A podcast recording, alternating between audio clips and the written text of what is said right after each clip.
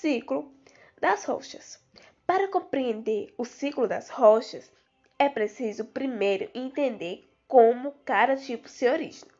Rochas magmáticas.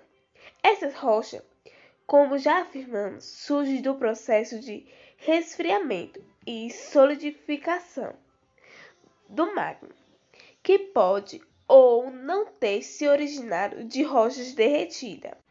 Rochas metamórficas. Quando rochas persistem passar por uma alteração em sua estrutura, em virtude da elevação ou diminuição das condições de temperatura e pressão. Surgem as rochas metamórficas. Um exemplo é o calcário, que se transforma em mármore. Rochas sedimentares surge a partir da compreensão e junção de camadas de sedimentos que se origem do fragmentação de outros tipos de rocha persiste.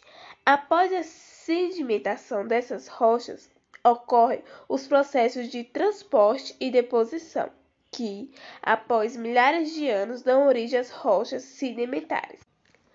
Assim, após compreender como cada tipo de rocha surge, basta relacionar as suas origens com as suas transformações.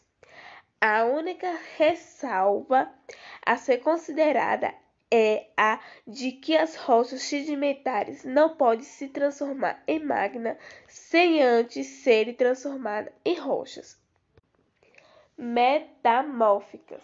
Isso ocorre porque, ao serem submetidas a elevadas pressões, primeiro elas passam pelo metamorfismo antes de derreter e virarem magma. Essa foi a explicação dos tipos da rocha. Agora eu vou falar sobre o ciclo das rochas. O ciclo das rochas é o processo de transformações das rochas que muda sua composição mineralógica e proporciona propiciona a existência de seus três tipos magmáticas, metamórficas e sedimentares. A existência desse ciclo evidencia o caráter dinâmico da litosfera terrestre, fruto tanto das ações dos agentes endógenos quanto dos agentes exógenos de transformação na superfície. Caso o ciclo não existisse, a litosfera terrestre seria composta apenas por rochas magmáticas, pois elas são oriundas da solidificação do magma, o que faria com que os geólogos tivessem que realizar outra forma de classificação. Por esse motivo, podemos compreender que os demais tipos só podem existir a partir da transformação de tipos rochoso princípio. Compreender o ciclo das rochas é de fundamental importância para estudar os diferentes tipos de rocha e suas composições.